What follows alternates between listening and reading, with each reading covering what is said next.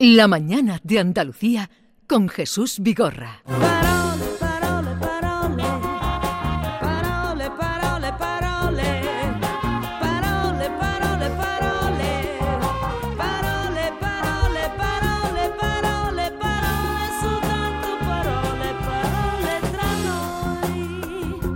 Carmen Camacho, buenos días. Muy buenos días, Jesús. Buenos días, querida. Hemos hablado antes de ti, así es que por alusiones, eh, antes de comenzar, a raíz de, en fin, la que se montó el otro día o la, eh, la sorpresa que nos dio, eh, la palabra de, de la acción de montar en colombrillos para mí, encuestas para otro, Sí. tantos nombres. Tantísimos nombres que salieron. me sugería alguien, mm, bueno, un amigo, y me dijo, oye, pregúntale que un día haga eso lo mismo con eh, eh, los churros. Mm, Y- trajimos en una ocasión que alguien le había puesto a su empresa de churro algo así, un nombre muy inglés, muy así, muy Ajá. raro. Y estuvimos trayendo algunos, pero lo podemos abrir Podemos de nuevo, ¿eh? Porque es que para- hay muchas cosas muy Porque chulas así también. de pronto Sí, ha sí. salido el tejeringo, el churro, buñuelo, calentitos. Los tallos. Me escribe un amigo tallito, eso claro, porque tú eres de Jaén. Me ha escrito un amigo de Jaén y me dice tallito. Claro, claro, los tallito, tallos, los tallos, allí son Venga, los tallos. Vamos a lo de hoy. Bueno, pues, pues hoy, como bien saben, es día señaladito en el país porque celebramos el Día de la Constitución Española e inauguramos el puente de lo que a mí me gusta llamar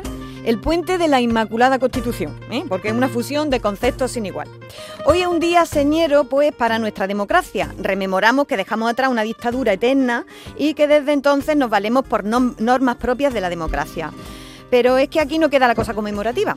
Hace dos días, el lunes, celebramos una fecha muy importante para Andalucía, ¿verdad? ¿Cuál fue? Eh, El 4 de El diciembre. 4 de diciembre, el pasado lunes, recordamos las manifestaciones que el 4 de diciembre de 1977 se extendieron por toda Andalucía para reclamar nuestra autonomía y en las que cayó a manos de la Policía Armada un andaluz, un joven obrero de, la fábrica, de una fábrica de cerveza, García Caparrós.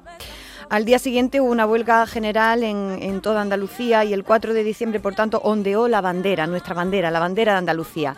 Y aquí me quiero detener yo hoy en nuestro parole. ¿Sabéis cómo se llama la bandera de Andalucía? Pues ni idea. ¿No sabes cómo se llama la bandera Alguna de vez lo Andalucía? he, alguna vez lo he oído. Bueno, pues nuestra bandera, eh, la bandera andaluza, tiene un nombre, Arbonaida. Vamos a contar aquí qué significa esta palabra y de dónde procede. Porque la verdad del cuento del abandono del campo la saben bien unos cuantos que no tienen sentimiento. Lo mismo que las banderas catalana o la vasca tienen sus nombres propios, la señera, la icurriña, ¿verdad? Nuestra bandera también tiene nombre, Arbonaida. Se trata de una palabra que procede del árabe andalusí albulaida, que es el diminutivo de balaz. Balaz significa mi tierra, mi país. Por tanto, al ser diminutivo, Arbonaida sería algo así como mi patria chica. Qué hermoso, ¿verdad? Sí. Simbolizado, por tanto, en esta bandera, ¿no? En Argelia, no sé si había estado alguna vez en Argelia, yo sí, hay algo de lo que están allí muy orgullosos, y es de proceder de los andalusíes. Incluso hay personas que se dicen, dicen de sí mismas ser, ser andaluzas, ¿no? Es una cosa que me llamó muchísimo la atención de, de Argelia. Pues bien, en Argelia hay un pueblo llamado eh, Albulaida, por la bandera que llevaban, precisamente. Fijaos qué cosa más Qué chula. curioso. Las primeras referencias históricas de la blanca y verde se encuentran en la Alcazaba de Almería, donde ondeaba, atención, en el año 1051, ¿eh? 1051, por lo que es considerada nuestra bandera una de las banderas más antiguas de Europa. A partir de ahí aparecen en varias batallas y sucesos históricos hasta llegar al siglo XX, cuando Blas Infante cuenta que las mujeres de Casares, en Málaga, en una manifestación, portaban una bandera con dos franjas horizontales, blanca y verde, que ya mm, venían ambos colores cargados de, un fuerte poder simbólico. ¿no? Y ya en nuestra historia más reciente, la primera vez que se hizo la Arbonaida fue en Sevilla en 1932. Así que, querida y queridos oyentes, ya saben, cuando se refieran a la bandera de Andalucía pueden decir Arbonaida, que están pronunciando una palabra andaluza, bellísima, como otras tantas nuestras y cargadas de significado. Qué importante, ¿verdad? Son las palabras que vienen, ¿eh? cargadas de simbolismo, de significado y de historia. ¿eh? Y esta es una de ellas que nos concierne a saco. Las entrañas mías, las entrañas mías, y como me duelen el alma las cosas de Andalucía. Las entrañas mías, las entrañas mías, y como me duelen el alma las cosas de Andalucía. Pues ya tenemos una palabra, Arbonaida, vinculada al 4 de diciembre. Eh, pero vamos ahora al día de hoy. ¿Sabéis cómo se llama la bandera española o cómo le dicen también? Roja igualdad. La rojigualda, la rojigualda. ¿Y por qué se llama así? Porque roja e igualdad. Anda, y lo, eh, claro, lo de roji lo tenemos claro. Pero esto del gualda, Es yo no lo. Pero es que yo, tú le has dicho, tú le dices a Jesús que ahora mismo lleva un jersey gualda. Eso- eso tú no es, lo un po- es un poco gualdo, ¿eh? Ahora, que No, lo pero miro. nadie- Pero nadie, nadie dice- entendería. Él lo lleva un poco mimosa, ¿no? Sería, ¿no? Pero, pero nadie, nadie. ¿Tú dices gualda para algo que no sea la bandera? Que lo he dicho por decir. jamás, pero es amarillo. ¿no? ¿Gualda es amarillo? Pues sí, se trata de una. Bueno, lo de lo de rojo igualda es una palabra compuesta, eso lo tenemos claro, que significa de color rojo igualdo. Y la pregunta es que, que, que esto ¿De dónde viene? Del color gualdo. Eh, pues vamos a responderlo, vamos a ver qué dice el diccionario. Dice la RAE, como siempre, eh, de gualda, hierba de la familia de las serredáceas, con tallos ramosos de 40 a 60 centímetros de altura, hojas enteras, lanceoladas, con un diente a cada lado de la base, flores amarillas con espigas compactas y frutos. Eh, aquí pone caps, está el Fruto capsular. capsular, que está separado, donde no debía, con semillas pequeñas en forma de riñón. Aunque abunda bastante como planta silvestre, se, Se cultiva, cultiva. para teñir de amarillo dorado con su cocimiento. Fíjate, fíjate, resulta que Qué la... rebuscados fueron al ponerle ¿eh? gualda, O la palabra estaba en esa sí, eh, época. A lo mejor estaba en en esa uso. época una palabra muy florida, literalmente, ¿no? Eh, pues ya veis, gualda es una flor, menos más que nos dijeron rojo y jaramago. Qué feo, ¿no? Porque vamos, de un color parecido, ¿no? Se trata de una flor y entonces, por tanto, sería como una expresión como amarillo gualda, como lo mismo que se dice verde botella o se dice color bugambilla, ¿no? Sí, Se- sí. O color café, ¿verdad? De ahí viene. Eh, no se trata por- de una flor que conozcamos mucho, como ya digo, podría haberle puesto ro- amarillo jaramago o amarillo mimosa también por otro lado, ¿no? Eh, y, y bueno, y también, claro, eh, dice el diccionario que se usa para teñir, de Teñir. amarillo, eh, de amarillo dorado con su cocimiento. Debería estar en, en uso mm, la palabra cuando... Claro, claro, claro, pero, pero claro, de ahí salía ese amarillo, Cuando salía de, la- de la esa bandera. tiñería que se hacía, ¿no? Eh, como saben, al, se- al ser en principio la bandera española, una bandera naval, escogieron para allá colores fuertecitos, para que se distinguiera en el mar, ¿no? Carlos III pidió que la bandera se viera bien en las batallas navales, y claro, no iba a poner la bandera de color Azul. eh, azul Como el y- mar. Y, blanquito, como la bandera de Huelva, ¿no? Eh, porque tenían que verlo bien, allí se destacaba, se destacaba totalmente, ¿no? Y eh, bueno, eh, ya hemos paseado por dos palabras que tienen que ver con esta fecha señaladita. La arbonaida por un lado y la rojigualda por otro. Cambiamos de tercio. Porque me quiero ir ahora, Jesús, a una pata gorda que se acaba de llevar diccionario. Tiene que estar rascándose el diccionario, de la que seguro se han enterado los más futboleros. Os cuento. Eh, Sevilla Fútbol Club, vamos a ubicarnos. Sabéis que el otro día hubo una junta de accionistas, una mijita tensa, ¿verdad? Mm, Sí, bastante. Aquello acaba- como dice Jesús, aquello acabó a la luz de las pistolas, que me encanta esa expresión. La luz de las pistolas.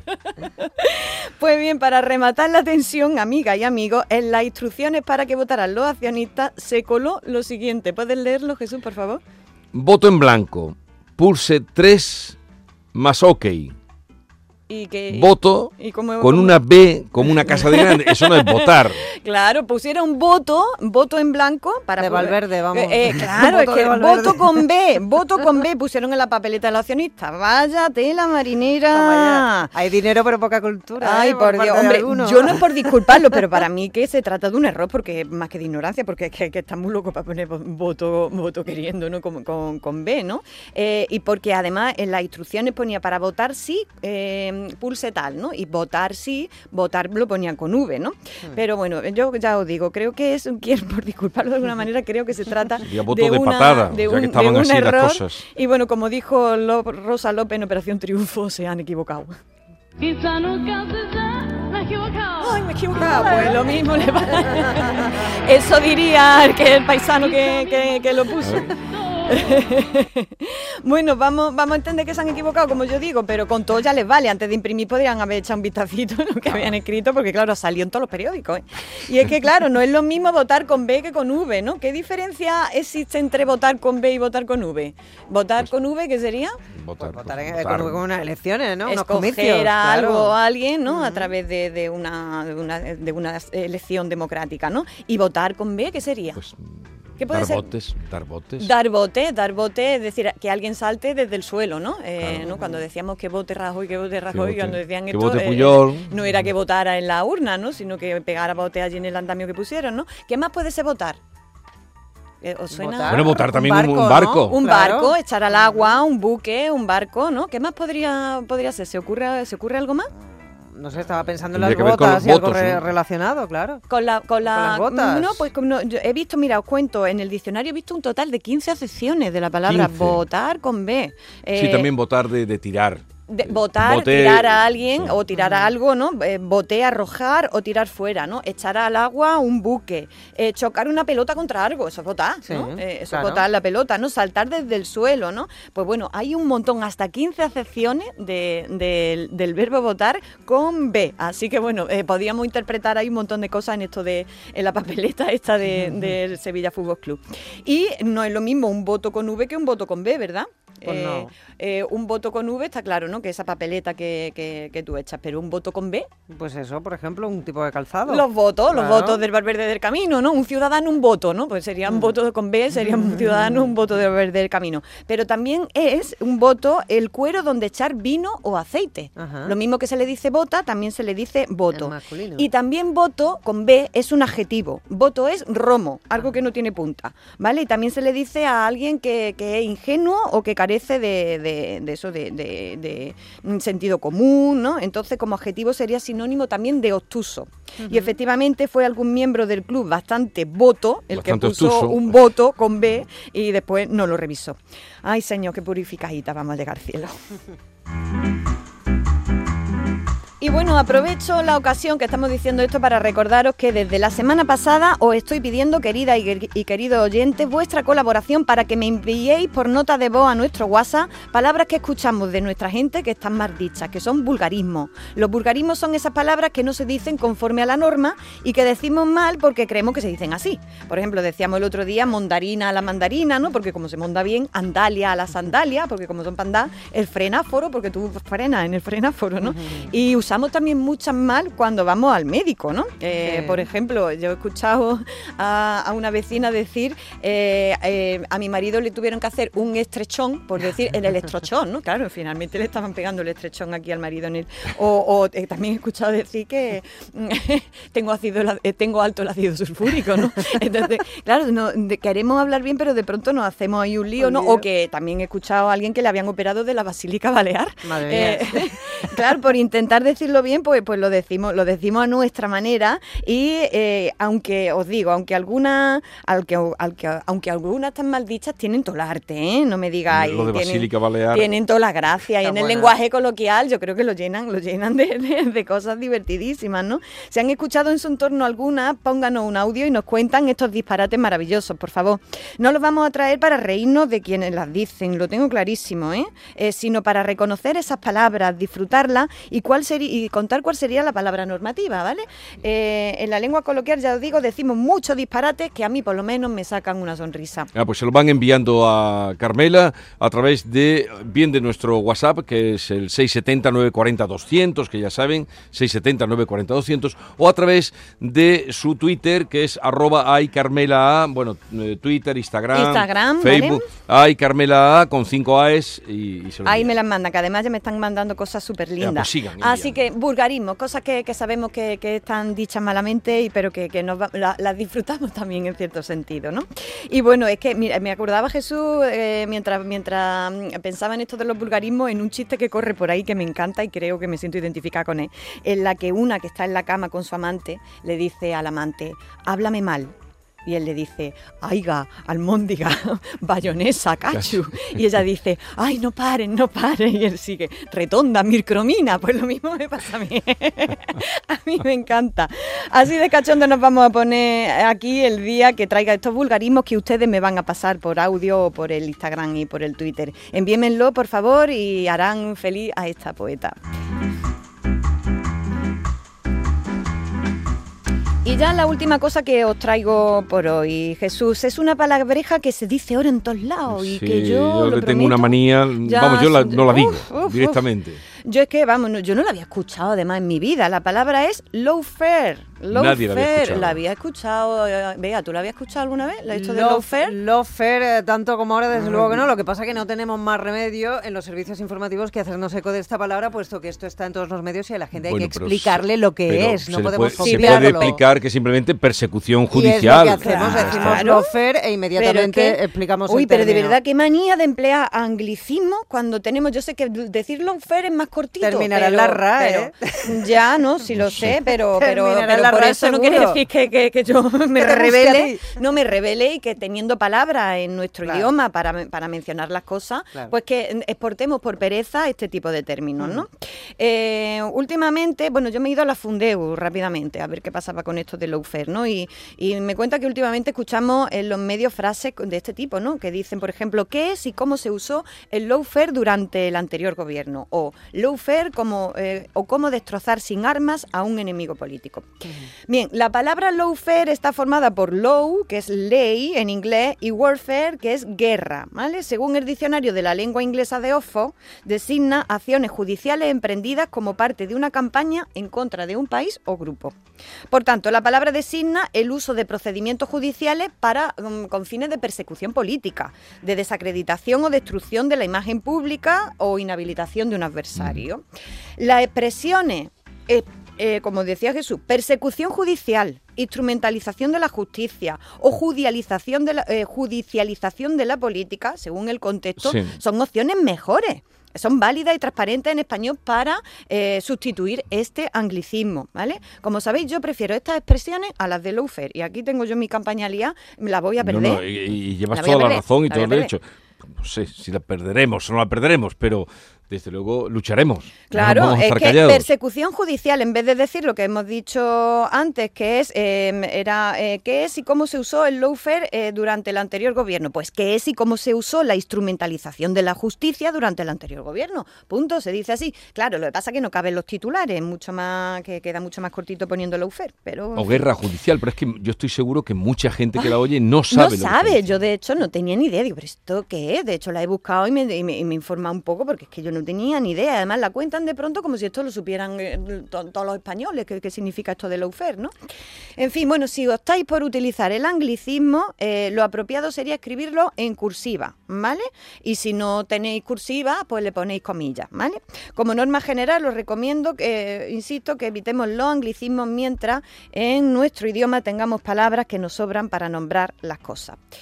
En fin, Jesús, pues... El poema de la semana. Nos vamos con el poema de, de la semana que, que me he traído, como ya estamos entrando en fechas de estas navideñas, pues me he traído un poema del que, que he recordado que me gusta mucho de, de la poeta Olga Novo, eh, que habla de su de la anunciación que ella tuvo eh, cuando ella supo que, Que iba a que- ser- que iba a ser madre, ¿no? Entonces fue, fue un tipo de anunciación distinta. Es un poquito largo, pero creo que merece la alegría leerlo. Te escuchamos.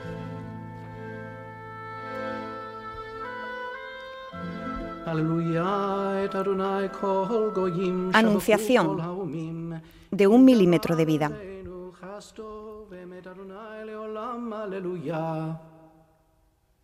A ti no vino a anunciarte ningún ángel de pan de oro, no, ni yo tenía la hermosura febril de una virgen, ni fui atravesada por el lenguaje flamígero de un mandato divino, ni descendió sobre mí la gracia como un canon de contratenore, que podía reventarme como un cristal el alma si es que la tuviese.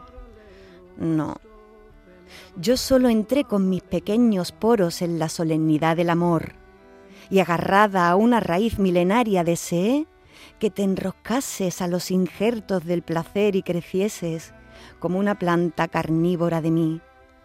No te anunciaron trompeta celeste, no hablaron de ti los profetas, porque su lengua habría de retroceder hasta alcanzar el paladar de la primera vocal y ahí decirte, a ti, tan extraordinariamente humana, tan grandiosamente pequeñita, que todavía ningún idioma tiene palabra de tu tamaño. A ti no vino a anunciarte ningún ángel de pan de oro, no. A ti no te anunció ningún ser inefable e infeliz que tirita al amanecer con las alas mojadas por la lluvia del limbo. A ti te anunció la armonía humilde de una gota de esperma entrando en el umbral mortal de la música, uniéndose para siempre al silencio de un rastrillo que peina el heno de, de lo que ya no existe, uniéndose para siempre a todo cuanto fuimos por amor a lo que éramos. Porque un milímetro de vida basta para saber que un milímetro de vida basta para que continúe la vida. A ti no vino a anunciarte ningún ángel de pan de oro.